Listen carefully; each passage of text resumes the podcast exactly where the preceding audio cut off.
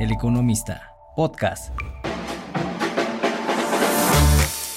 Soy Eduardo Huerta y estamos en Dinero, Finanzas y más. Les recordamos que puede seguir eh, todas las noticias de esta casa editorial en X economista, Facebook el economista, en la web www.eleconomista.com.mx.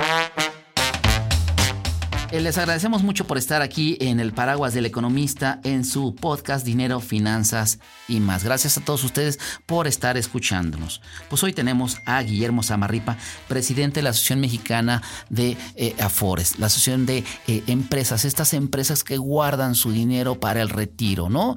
Guillermo es un, es un lobo de mar, estuvo en la Secretaría de Hacienda muchos años, después se fue a la iniciativa privada, se la sabe de todas en el sector financiero y ahora está en la iniciativa iniciativa privada. Guillermo, gracias por estar con nosotros. Al contrario, muchas gracias por la invitación a participar en este podcast. Eh, te, agradecemos. Guillermo, a ver, sistema de pensiones. Yo lo que te preguntaría y creo que le interesaría mucho a los escuchas es, ya con este sistema de pensiones, pues ya podríamos llegar a viejos y retirarnos con, con una pensión digna. Yo creo que las condiciones que se definieron en el 2020 sí le permiten a la gente llegar a la vejez con una pensión digna, siempre y cuando tengan dos comportamientos. El primero es participar lo suficiente en el mercado laboral formal, porque mientras yo esté trabajando, estoy contribuyendo y eso es lo que al final me va a dar un saldo importante en mi cuenta de ahorro para el retiro y me va a dar el ingreso en la vejez. El segundo, eh, la segunda condición es que a temprana edad se pongan a hacer cuentas para ver con su historial de cotización a cuánto estarían llegando y si les falta para lo que quieren hacer en el retiro, que completen con ahorro voluntario. Yo creo que esas son las dos grandes eh, salvedades que dependen de las personas para que el sistema funcione bien. Imagínate, Guillermo, y, lo que dices, imagínate que le pudiéramos decir a los escuchas, a los chavitos 20, 25 años, que ahorren mil pesitos, 500 pesos mensuales durante los próximos 40 años. Bueno, pues van a tener una pensión bastante interesante y hasta nos podrían llevar unas flores a la tumba, ¿no? Para agradecernos el, el buen consejo, ¿no? Es claro, porque eh, la belleza del ahorro voluntario es que si yo separo y ahorro mil pesos al mes, durante 40 años, lo que le metí más los intereses se vuelven una suma de dinero considerable después de cuatro décadas. Entonces, por eso hay que tomar conciencia eso a temprana edad y confiar en que uno va a ser constante y número dos, que los rendimientos acumulados en el tiempo gracias a la fórmula de interés compuesto acaban haciendo algo muy bueno por el ahorro de las personas. Tenemos, tenemos eh, a ver si nos, si nos queda muy claro, si nos equivocamos nos, nos dirás. Tenemos dos tipos de personas en este país que se van a retirar eh, bajo la ley 73, ¿no? Estas personas que tuvieron y que cotizaron antes del 97 y eh, entonces ellos tienen la participación y van a tener una pensión que le va a dar el gobierno independientemente de su ahorro, teniendo ciertos elementos como las semanas cotizadas, teniendo en cuenta los últimos cinco años de su cotización, pero después tenemos que eso no tiene tanto que ver con las Afores. Las Afores están cuidando el dinero de estas personas en este momento, pero al final, si no me mal recuerdo, se va a ir a dar al IMSS para que el IMSS le pague la pensión. Pero después viene la... A ver, hasta ahí, ¿sí? ¿No? Y después tenemos la ley 97. La ley 97 en la que cada quien va a ser el responsable de su propia pensión. Por eso es bien importante que la gente que empezó a cotizar después de 97 tenga la conciencia que algún día va a llegar a viejo y va a tener la necesidad de ese dinero. Y su pensión va a depender totalmente de él. ¿Estamos de acuerdo? A ver, estamos de acuerdo, pues yo creo que hay que meter dos matices a esta discusión. La gente que estaba en la ley 93 cotizaba, había un mínimo de semanas y el gobierno le pagaba una pensión. La gente que está en la ley 97 cotiza, hay un mínimo de semanas para ser elegible para pensiones mínimas garantizadas. Para los trabajadores de menores ingresos, esas pensiones mínimas garantizadas son equivalentes o casi equivalentes a las de la ley 73. Entonces yo creo que con la reforma del 2020 lo que se construyó es un sistema similar al que se tenía antes. La gran diferencia entre los de la ley 97 y los de la ley 73, trabajadores, digamos, hasta 12 mil, 13 eh, mil pesos, es que en la ley 73 con 500 semanas podía tener derecho a una pensión y en la ley 97 eh, para este 2024 son 825 semanas. Entonces el requisito de elegibilidad es un poco más estricto en la ley 97, pero nosotros en Amafore tenemos ahí algunos cálculos que nos dicen que las tasas de reemplazo pueden ser parecidas para ese grupo de trabajadores si llegan a, a, a cumplir con la condición de elegibilidad. Eh, tasa de reemplazo, estamos hablando de que al final estos que llegan hasta 12.500 pesos podrían al final de su vida productiva llegar a recibir esa misma pensión ya estando en casa, ¿no? Eh, una pensión similar a la del esquema anterior. Ok. Y ahí hay un tema que es bien importante. No es preciso lo que supone mucha gente que en la ley 73 todo mundo se retiraba con el 100% de su sueldo. Eso no es cierto. En la ley 73, el nivel de pensión dependía de dos factores. Uno, del número de semanas de cotización. Y lo que hacía la ley era, el mínimo para tener una pensión eran 500 semanas, pero mientras yo iba cotizando más semanas, iba teniendo derecho a una mayor tasa de reemplazo. Y lo otro era el nivel salarial. Las gentes que ganaban el menor nivel salarial, su subida, el punto donde empezaban, la subida era mucho más rápida que los que tenían mayores salarios de cotización. Entonces, el, la pensión de la ley 73 dependía de salario y semanas. Eh, en promedio, por lo que vemos de cotización, ya las tasas de reemplazo son bastante parecidas a condiciones iguales. Claro. Eh, nada más para que eh, quede claro a nuestro auditorio y tú me dirás si estamos equivocados, la reforma al, sistema de pensiones el 2020, básicamente lo que les dice, sí cambian las semanas de cotización, pero antes había una aportación del 6.5 de tu salario para el ahorro para el retiro. Era una parte tuya, una parte del gobierno y una parte de la empresa. Ahora hay una modificación y se modifica esto y con un ingreso, con una aportación en el 2030 hasta el 15% del salario, lo que va a ayudar a que tengamos una mejor pensión. ¿Estamos de acuerdo? Es correcto, esa mayor contribución va a ayudar a que se tenga mayor pensión, pero lo otro de la reforma del 2020 era el cambio a las mínimas garantizadas. Los niveles de mínimas garantizadas subieron, sobre todo para proteger a la gente que gana hasta 10, 12 mil pesos. Ya. Eh, Entonces, son esos componentes lo que le hace eh, lo que le da un sentido integral y social a la reforma del 2020. Tenemos Guillermo, una pregunta. ¿Cómo está el sistema de pensiones mexicano comparado con otros en la tasa de, de, reemplazo? ¿No? Lo que van a recibir al final, porque se ha hablado mucho y, hablaremos un poco más adelante de lo que se está pidiendo, pero esta tasa de reemplazo que en otras naciones la gente se va con el 100% de su último salario, este, que, que estamos bien, que estamos mal, se compara con otros. ¿Cómo estamos comparados con algunas otras naciones? Unos mejor y otros peor que nosotros. Yo, yo creo que hay que entender el comparativo internacional en dos dimensiones. ¿no? La primera es el promedio y la segunda es los que menos ganan.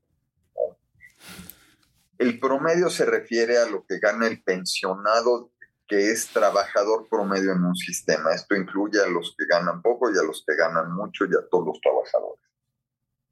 La pensión media en México estaría un poco por debajo del estándar internacional promedio. Ahora, para los que menos ganan, es relativamente común. Es normal que en los países unos ganen 90, 95 y otros 60, ¿no? Eso sucede. Entonces, pues te digo, en el promedio estamos relativamente bien, un poco bajo la media. En muchos países los que menos ganan tienen tasas del 100 o cercanas al 100 y yo creo que en los que menos ganan estamos tendiendo a esos niveles, sobre todo si consideramos lo que es la pensión universal de adultos mayores, que al final es un dinero que da el gobierno para el ingreso en la vejez de los trabajadores. Eh, claro, tenemos, tenemos un poco más de 73 millones de cuentas en las administradoras de fondos para el retiro. De esos 73, ¿cuántos crees que estén aportando lo suficiente eh, eh, para llegar? ¿Cómo ves este sistema? ¿Cómo es este número? ¿Cómo ves que le va a ir a estas 73 millones de personas a la hora de retirarse? A ver, e, e, este número hay que desglosar. primero, están las cuentas registradas y las asignadas. Las cuentas asignadas son cuentas que todavía no tienen un beneficiario y son alrededor de 18 millones de cuentas. Entonces hay 55 millones de cuentas que tiene una persona detrás. Este número hay que compararlo con el número de afiliados permanentes al ISTE y al IMSS, principalmente el IMSS, ¿no? que son casi 23 millones de personas. Estamos hablando de que en cada bimestre están contribuyendo aproximadamente 25 millones de personas respecto de 55 millones de cuentas. Es decir, eh, poco más del 40, 40 y cacho por ciento. Este dato es consistente con qué? con la estructura del mercado laboral en México, en el cual de la población económicamente activa, poco más del 55% de los trabajadores que están participando en el mercado laboral son informales y el cuarenta y tantos formales. Entonces, lo que yo tengo en las cuentas, en número de cuentas, en cuentas que están contribuyendo cada bimestre, es un reflejo de lo que sucede en el mercado laboral de nuestro país. Mm, oh. con una alta informalidad. Oye, eh, la, otra, No, la otra característica del mercado laboral en México es que hay mucha gente que está migrando entre formalidad e informalidad. Entonces, no es cierto que el informal siempre se quede informal y el formal se quede no formal. Ahí hay una cierta movilidad que, que, es preocupante eso, es sería un tema más adelante que mucha gente está en esta informalidad, ¿no? Que, que, debe haber una constante ahí, ¿no? Que se queda ahí eso, que no es responsabilidad de, del sistema y por eso hay estas pensiones a lo lejos. Me llama mucho la atención, Guillermo, estos 18 millones de cuentas, estos 18 millones de cuentas que tienen una cantidad interesante que no sabemos o, o no se ha reportado el dueño. Es por ahí, ¿no? El dueño no se ha registrado. Como está en proceso hoy, de acuerdo a la ley, cuando una persona va al IMSS, la dan de alta y le asignan un número de seguridad social, ese número se vuelve la llave inicial para todo lo que tiene que ver con seguridad social. Entonces, cuando una empresa paga las contribuciones de seguridad social, paga lo que es eh, la parte seguro médico y todas las demás contribuciones, y va el dinero a la pensión. Entonces, dentro de esas cuotas va el dinero que va a la, cuenta de la FORE. Entonces, yo empresario, a la hora que pago el seguro, digo, número de seguridad social tal, le corresponde tanto dinero y a través del pago eh, con las liquidaciones que hacen las empresas, lo que llega a procesar, dicen, esta cuenta está en tal lugar y le mandan ese dinero a la cuenta. ¿Qué es lo que sucede? la gente no ha ido a reclamar y a decir esa cuenta es mía. Entonces, es parte del proceso. Ahora, ¿qué garantizas con eso? Y por eso, aunque digamos, cuando tú diseñas regulación, tratas de ver por el bien común, pero siempre hay efectos secundarios. En este caso, ¿qué bondad tiene este proceso? Que cualquier gente que se da de alta en el IMSS y empieza a contribuir a la seguridad social, automáticamente el dinero de su ahorro para el retiro va a ir a una cuenta. ¿Cuál es el problema? Que ese número de seguridad social lo tengo que asociar con una persona. Entonces, esa parte es inherente al modelo operativo, tiene la bondad de que el dinero llega a la cuenta, pero tiene el problema de que la gente se te quiera registrar. Ahorita parte de lo que se está, que es uno de los retos hoy del sistema, es cómo se depuran esas cuentas para que la gente vaya y se registre y que haga que la cuenta sea suya realmente. Yo creo que esa es una eh, de las tareas pendientes hoy eh, importantes que tiene el sistema. Si no me recuerdo, creo que hay como 75 mil millones de pesos de estas cuentas, ¿no? O sea, algo... Es un poco más, son como 200 mil millones. ¿2 mil millones? Ajá. Y estás hablando de que esto es, eh, a ver, es menos del 2% de los recursos que administran las AFORES. Eh. Entonces, en términos de monto, es un monto pequeño, es 1,5%, 1.6%, pero en términos de número de cuentas estás hablando eh, pues prácticamente de un 20% de las cuentas, 18% de las cuentas. Claro. Guillermo Samarripa, hace poco el, presidente de la República, Andrés Manuel López Obrador, propuso pensiones al 100%, ¿no? Eh, desde el punto de vista de, de, un reportero analista, dices, pues está muy bien, ¿no? Me gustaría no, me gusta que toda la gente tuviera una pensión del 100%. Esta propuesta, ¿cómo afecta al sistema de pensiones y cómo se ve desde tu gremio? Yo creo que, digamos, ahí lanzó el presidente eh, el 7 de enero en un discurso, comentó que quería hacer esto y luego se fue perfilando y ya hay un texto. ¿Cuál es la diferencia entre lo que empezó a circular y el texto?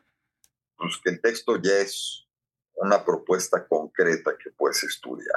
Entonces, yo creo que lo primero que es importante para el gremio es que hubo mucha incertidumbre durante el mes de enero por la especulación y ya con el texto podemos saber de qué se está hablando y tener una opinión fundada sobre la iniciativa. Lo que vemos en la iniciativa primero, para ser operativo el esquema que el presidente está planteando, se requiere de la cuenta individual y de las administradoras. Entonces, desde el punto de vista operativo del sector, no se está eh, afectando la estructura eh, conceptual de manejo del ahorro para el retiro a través de cuentas individuales, etcétera, etcétera, no se está afectando. Yo creo que esa es una gran noticia para millones de trabajadores y trabajadoras que tienen su cuenta eh, y también pues para las propias administradoras. Lo otro que hace la iniciativa es poner un límite. Dice, es el 100%, pero para un grupo de trabajadores que son los que menos. Yo creo que esto es algo también muy bueno porque está acotando de alguna manera el beneficio. Ahí hay voces eh, que dicen, bueno, hay que hacer las cuentas. Yo creo que ese es un planteamiento sensato, el sentarse a hacer cuentas. Y eh, lo que va a estar a discusión es si ese límite es el adecuado o no. Si está un poco alto, igual y ahí se llega a alguna negociación. Entonces yo creo que ya estamos hablando sobre un modelo conceptual operativo en el que coincidimos y lo que va a quedar seguro al proceso legislativo es todo este tema de calibrar los detalles, pero pues va a ser un proceso, hay que ceder en las cámaras con un alto componente político y habrá que darle seguimiento, pero en la parte filosófica general yo creo que el planteamiento es un planteamiento consistente con el modelo operativo, no destruye lo que se ha hecho y construye pensando en los trabajadores de menores ingresos. Entonces así es como le estamos viendo. Como tú, como tú estás diciendo un poco, este, este planteamiento es, a ver, eh, no se está cambiando nada, no te están, cada quien es responsable, tiene su propia bolsita de ahorro, si me lo permites decir de esa manera, no se mete en una canasta donde todo es de todos, eh, las cuentas individuales las tiene que administrar algo, no se quiere desaparecer a Zafores y creo que el presidente y todos los demás participantes del mercado, incluyéndolos ustedes, lo que quieren es generar mejores rendimientos para las personas a la hora del retiro, ¿no? Y mejores condiciones a la hora del retiro también. No solo mejores rendimientos, también mejores condiciones. Gracias a ustedes por habernos escuchado. Eh, aquí estamos en, en, esta casa editorial. Les agradecemos. En la producción estuvo Fabián González y en la conducción Eduardo Huerta. Gracias y hasta la próxima.